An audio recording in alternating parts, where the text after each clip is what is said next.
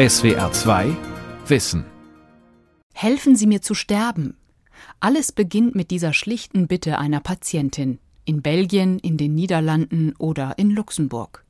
In diesen drei europäischen Ländern können unheilbar Kranke um aktive Sterbehilfe bitten. Und Ärzte dürfen ein tödliches Mittel verabreichen, sogar Patienten mit psychischen Leiden wie Depressionen, Schizophrenie, posttraumatischen Belastungsstörungen oder Demenz. Diese aktive Sterbehilfe ist zwar in Deutschland verboten, die Hilfe zum Suizid ist aber inzwischen legal. Das heißt, Ärztinnen dürfen Patienten ein tödliches Medikament beschaffen. Aber gilt das auch für psychisch kranke Menschen? Was in Deutschland für viele noch undenkbar ist, ist in Belgien und den Niederlanden mittlerweile fast schon Alltag. Seit die Gesetze in Kraft getreten sind, ist die Zahl der Sterbehilfefälle dort in die Höhe geschnellt, doch die Kritik daran bleibt groß.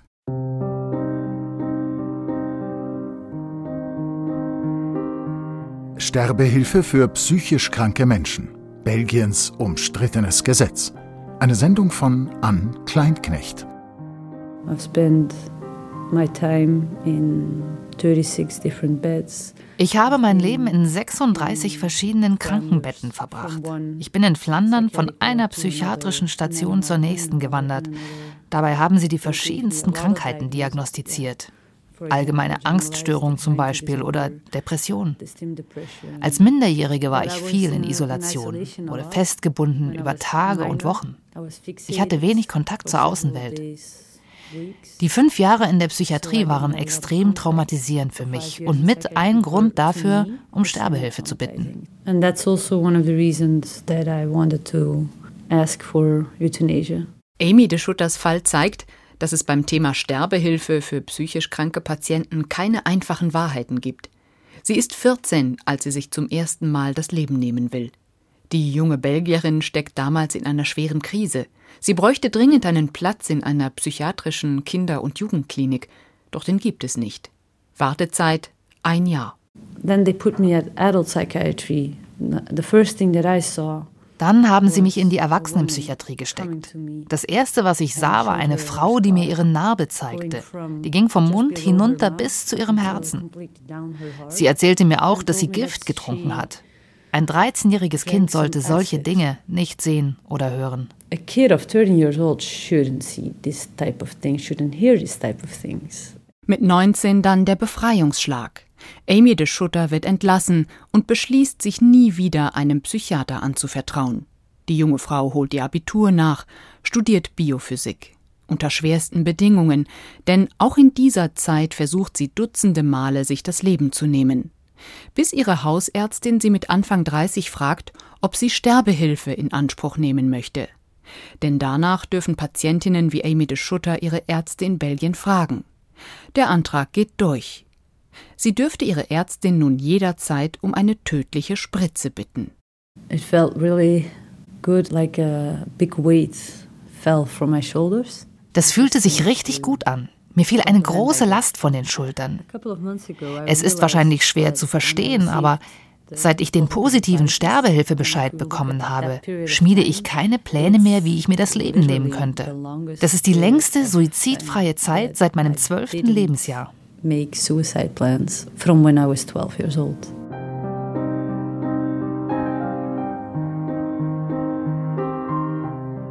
Wie sich die heute 34-Jährige entscheiden wird, wissen wir nicht. Klar ist nur, wie sie sich entscheiden könnte, nämlich für die Euthanasie. So nennt man in Belgien die Tötung auf Verlangen.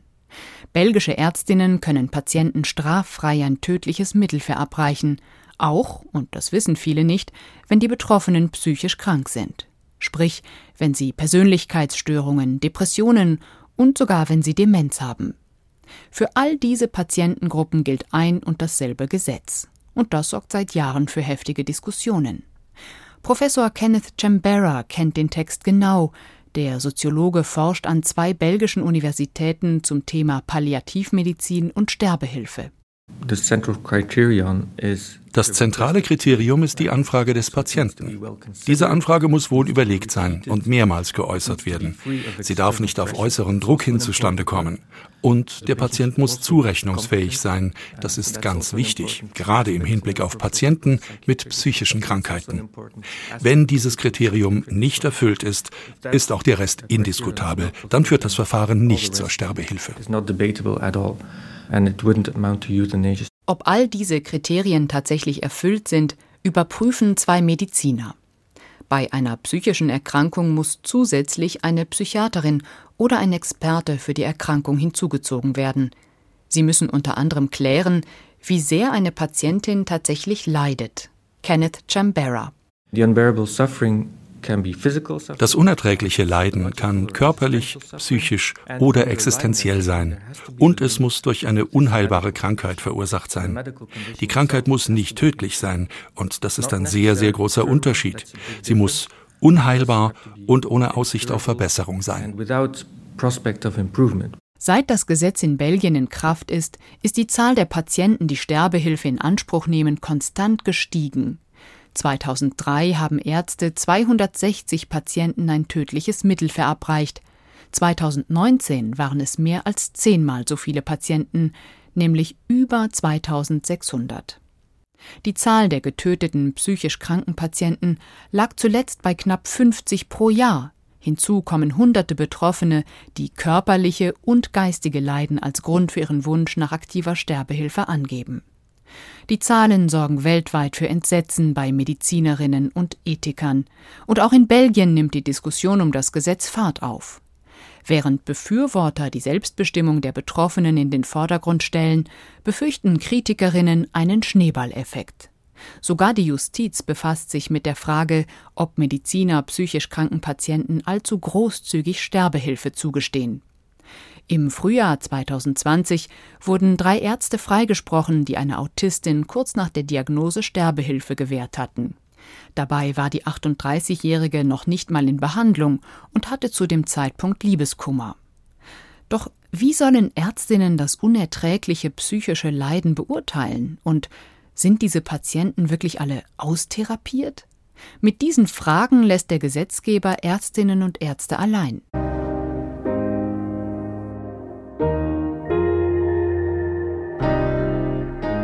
Aber der Reihe nach. Die erste schwere Entscheidung, die Mediziner treffen müssen, ist die, ob ein Patient urteilsfähig ist und ob ihm überhaupt bewusst ist, was er tut. Das klingt einleuchtend, aber schon bei diesem Punkt zeichnen sich große Konflikte ab zwischen denen, die sagen, es gibt immer Momente, in denen man urteilsfähig ist, und denen, die genau das bezweifeln. Die Patientin Amy de Schutter ist sich ihrer Sache jedenfalls sehr sicher. Ich bin mir sehr wohl bewusst, worum ich bitte. Ich denke, man kann nicht behaupten, ich würde nicht verstehen, worum ich bitte.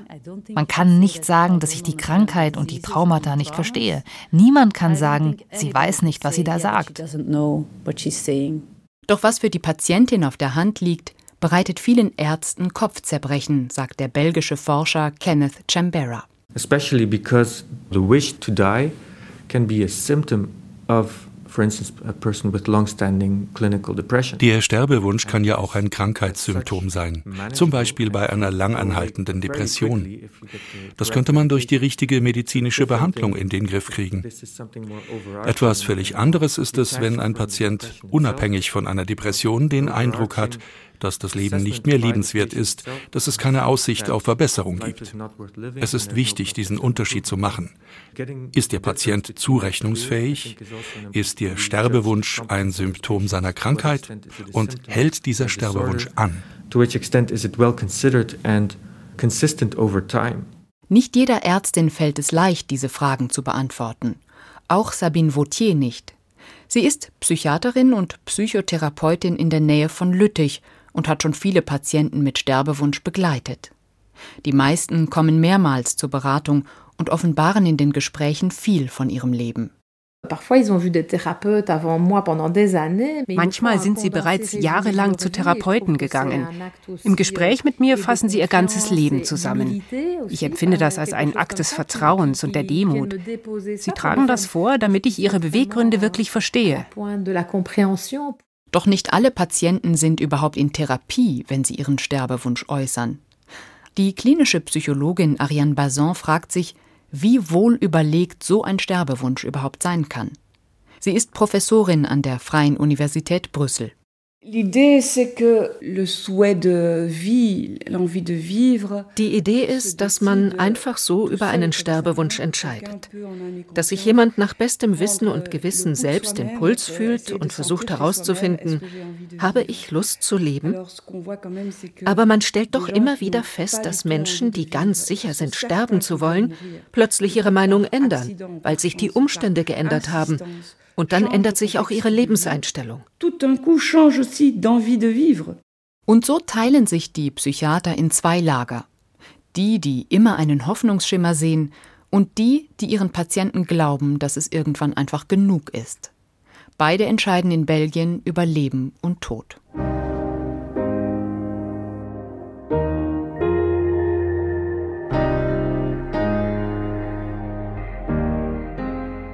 Belgische Ärztinnen und Ärzte streiten nicht nur darüber, wie wohl überlegt ein Sterbewunsch ist, auch die Frage nach der medizinisch ausweglosen Lage sorgt für Kontroversen.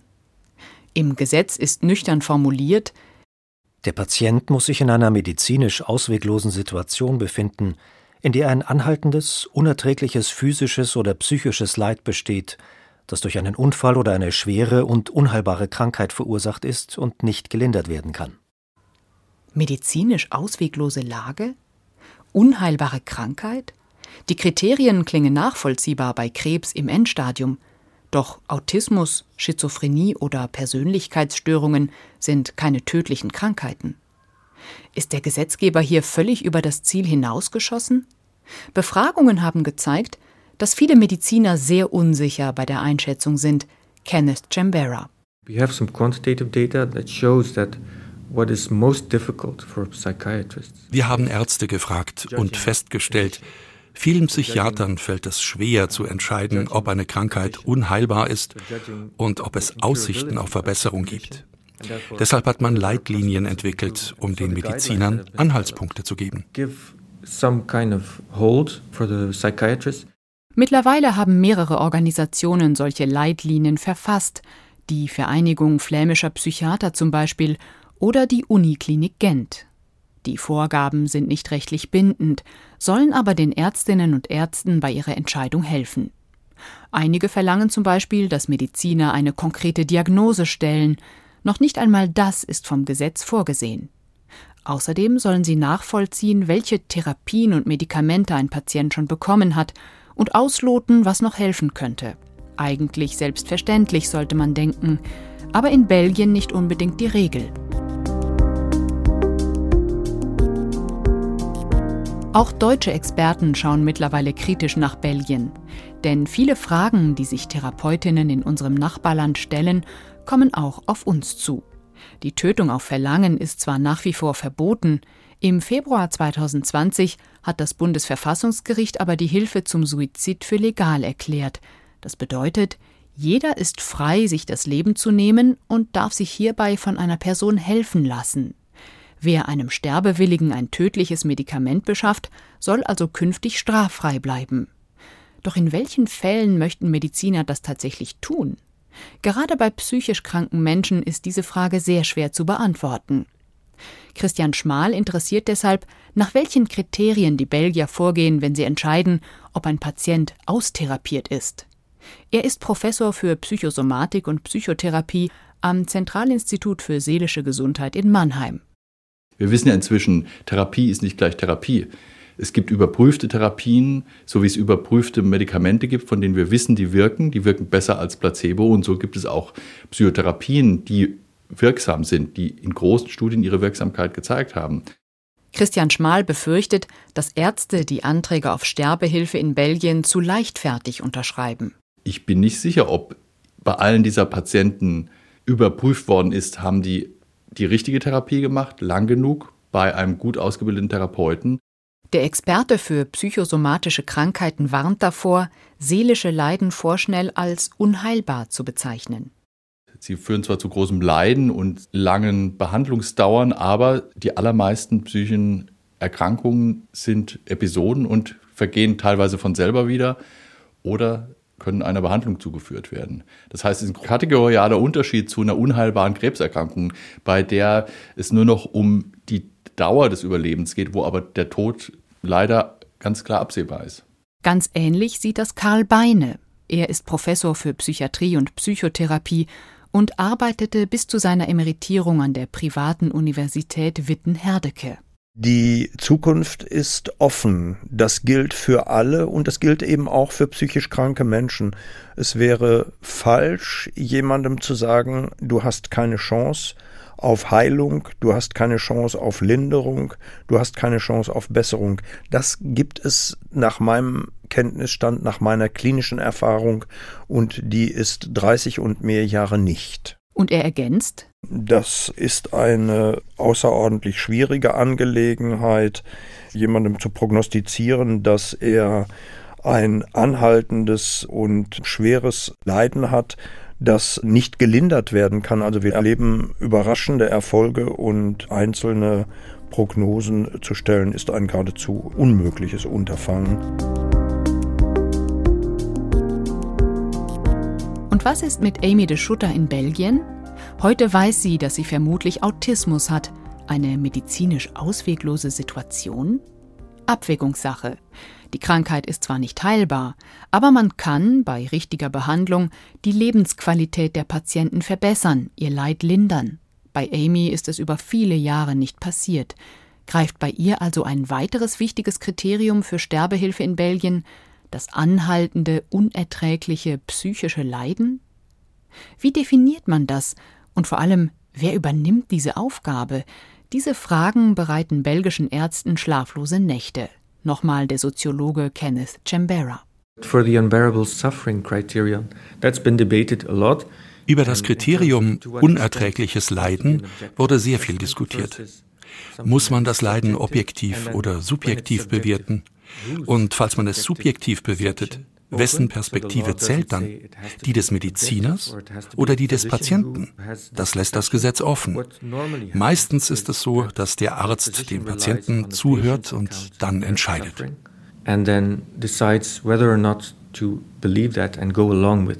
Für die Sterbehilfe musste Amy de Schutter also wieder zum Psychiater. Der Schritt kostete sie viel Überwindung, aber sie konnte überzeugen. Ich hatte immer das Gefühl, ich muss sie überzeugen. Ein Arzt sagte nach einem langen Gespräch, ich denke, du erzählst mir ungefähr 30 Prozent dessen, was du durchgemacht hast im Leben, zum Beispiel deine Traumata.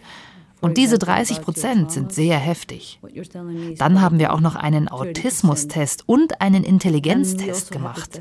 Und er sagte, wenn ich mir das Gesetz anschaue und nach allem, was du durchgemacht hast, bekommst du von mir einen positiven Bescheid. Auch die Psychiaterin Sabine Vautier steht immer wieder vor der Frage, wie kann man das persönliche Leid einschätzen? Man kann das Leiden nicht messen und man muss es nicht messen. Man kann es nicht messen, weil es auch mit unserer Geschichte zusammenhängt, mit unserer Persönlichkeit, unserer Erziehung, mit unserem Lebensweg. Das Leiden hängt also mit Schwierigkeiten zusammen, die wir im Leben hatten oder auch nicht. Wenn Sabine Vautier bewerten soll, wie sehr eine Patientin leidet, vertraut sie auf ihre Berufserfahrung und darauf, was die Betroffenen schildern. Wir wissen, dass es Menschen gibt, die wegen bestimmter Dinge trauriger sind als andere. Manche stecken eine Entlassung oder eine Scheidung einfach weg, andere werden nicht befördert und es ist eine Katastrophe. Das hängt mit unserer Geschichte zusammen. Wir Psychiater wissen, wie wichtig die frühe Kindheit, die Beziehung zu unseren Eltern und Erziehern ist. Deswegen können wir nicht bewerten, warum Menschen manches schwerer nehmen als andere. Genau das ist manchen Kritikern zu vage. Sie verlangen objektive Merkmale für das ganz persönliche Leiden. Kenneth Chambera arbeitet deshalb an einem Messinstrument, das die Beschwerden erfassen soll, ein Fragebogen. Wir haben fünf Kategorien aufgestellt. Dazu gehören das körperliche Leiden, das geistige, das existenzielle, aber auch das soziale Leiden. Viele Menschen mit psychischen Krankheiten haben mit der Zeit ihr soziales Umfeld verloren, ihr Netzwerk. Das verschlimmert ihr Leid umso mehr und wird so zu einem Grund für den Wunsch nach Sterbehilfe. Also Noch ist der Fragebogen nicht fertig, und ob er tatsächlich für die Entscheidung Sterbehilfe ja oder nein nützlich ist, sei dahingestellt aber er liefert schon jetzt wichtige Hinweise auf die Leidensursachen und somit auch darauf, wie man das Leid lindern könnte. Der Psychiater und Psychotherapeut Karl Beine ist überzeugt, Linderung ist allemal möglich, zu fast jedem Zeitpunkt einer Erkrankung. Und die Art und Weise, wie Beschwerden begriffen werden, hängen nicht nur ab vom subjektiven Empfinden des Einzelnen, sondern auch von der Erwartungshaltung der Umgebung von harten und weniger harten Kontextfaktoren, unter anderem davon, wie viel Respekt und Wertschätzung ich jemandem entgegenbringe, der ein solches Leiden hat, und wie ich ihn aufkläre, in welcher Weise ich ihn ermutige, in welcher Weise ich ihm Perspektiven eröffne als Arzt. Welche Ärztin macht es nun richtig? Die, die ihrem Patienten aus Mitgefühl Sterbehilfe zugesteht, oder die, die das Leid mitfühlt, ihrem Patienten aber anbietet, es mit ihm durchzustehen. In Belgien wird diese Frage für viele Mediziner zur Zerreißprobe.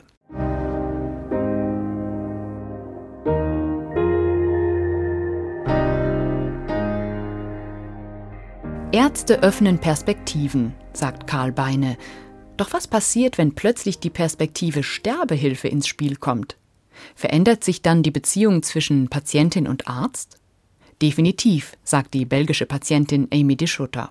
With euthanasia, I can talk with my psychologist about the date, about the funeral. Seit ich weiß, dass ich Sterbehilfe in Anspruch nehmen darf, kann ich mit meinem Psychiater über das Datum reden, die Beerdigung, über alles, was ich will. Man kann wirklich frei über alles reden, was einem durch den Kopf geht. Mein Autismus-Coach kann mehr oder weniger in meinen Kopf sehen und so kann er überlegen, was mein Leiden lindern könnte. Bevor ich die Sterbehilfepapiere hatte, war es unmöglich, diese Dinge mit meinem Psychiater zu besprechen. was able to talk with a psychologist and didn't have my euthanasia papers. Dass das Gespräch über den Sterbewunsch zu mehr Offenheit führt, kann Christian Schmal nachvollziehen. Der Mannheimer Psychiater sagt aber auch, Inzwischen arbeiten wir in der Psychiatrie und Psychotherapie viel mit den Genesungsbegleitern oder Peer Coaches, ehemals Betroffene, die es selber geschafft haben, die ein Vorbild sein können. Das ist enorm hilfreich zu sehen, jemand anderes hat es geschafft, dem ging es ähnlich schlecht wie mir. Kann sowas nicht auch diese Freiheit eröffnen? Muss es dann gleich die Genehmigung zum Sterben sein? Und auch die belgische Psychologin Ariane Bazin sieht die Sterbehilfe für psychisch kranke Menschen kritisch. Es gibt einen weltweiten Konsens, dass die beste Therapie bei psychischen Erkrankungen die Beziehung zum Therapeuten ist.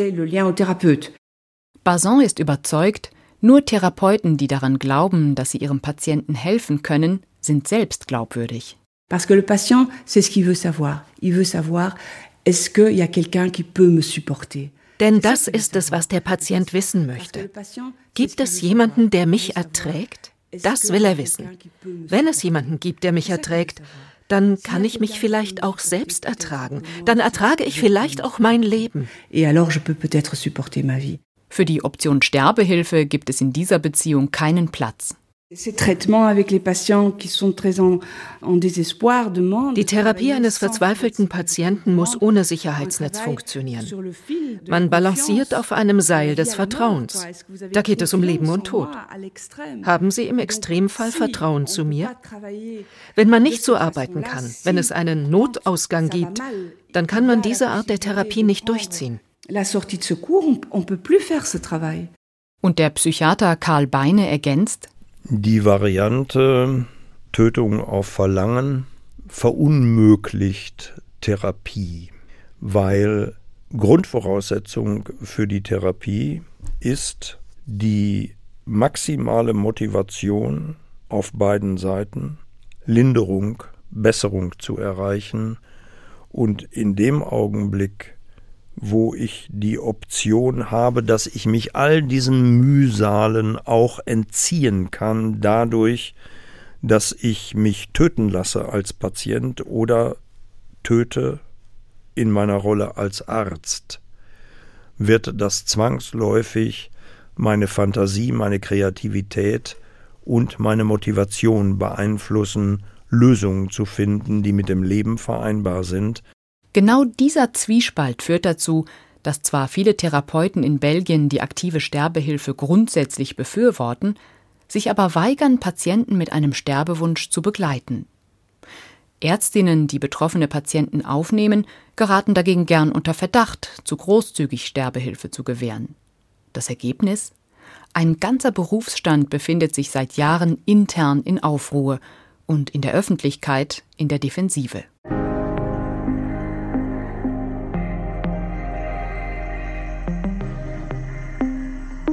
Knapp 20 Jahre nachdem das belgische Sterbehilfegesetz in Kraft getreten ist, ist das Thema heute brisanter denn je. Die Zahl der getöteten Patienten ist zehnmal so hoch wie am Anfang und immer mehr Patienten mit Depressionen, posttraumatischen Belastungsstörungen und Demenz nehmen Sterbehilfe in Anspruch. Das hat Folgen. Fünf Organisationen haben Leitlinien formuliert. Sie sind deutlich strenger als das, was der Gesetzgeber vorsieht. Werden sie konsequent umgesetzt, kann das verhindern, dass Patienten leichtfertig Sterbehilfe erhalten. Und auch die Wissenschaft interessiert sich jetzt stärker für das Thema. Schon jetzt zeigt sich, dass es für viele scheinbar ausweglose Lagen doch Lösungen geben kann, die nicht den Tod bedeuten. Trotzdem gibt es noch sehr viel zu tun. Auf die Frage, was sie sich von der belgischen Gesundheitsministerin wünschen, haben alle Gesprächspartner mehr Geld für die Versorgung psychisch kranker und vor allem junger Patienten genannt. Außerdem niedrigschwellige Hilfsangebote, damit niemand lange auf einen Spezialisten warten muss. Und einen menschlicheren Umgang der Helfer mit ihren Patienten, denn die wünschen sich unter anderem häufig, dass sie jemand einfach mal in den Arm nimmt. Einen Wunsch kann sich die Gesellschaft aber nur selbst erfüllen, nämlich den, sich gegenseitig Lust aufs Leben zu machen, sagt Ariane Bazin. Die Tatsache, dass man sich morgens grüßt. Wie geht es dir? Hast du Lust, mit mir zu arbeiten? Ich habe ein neues Projekt. Komm, sieh es dir an. Das ist die Quelle, die uns Lust aufs Leben macht. Wir wissen alle, dass wir eines Tages sterben werden. Wir wissen alle, dass alles absurd ist. Deshalb brauchen wir die Illusion. Wir brauchen die Illusion, dass jemand an unsere Projekte glaubt. Das macht Lust aufs Leben. C'est ça qui donne envie de vivre.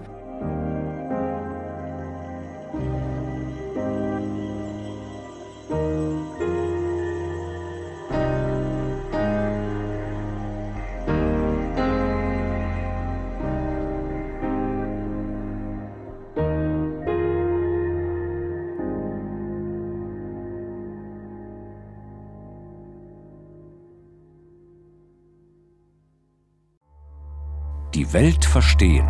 Jeden Tag. SWR2 Wissen. Manuskripte und weiterführende Informationen zu unserem Podcast und den einzelnen Folgen gibt es unter swr2wissen.de.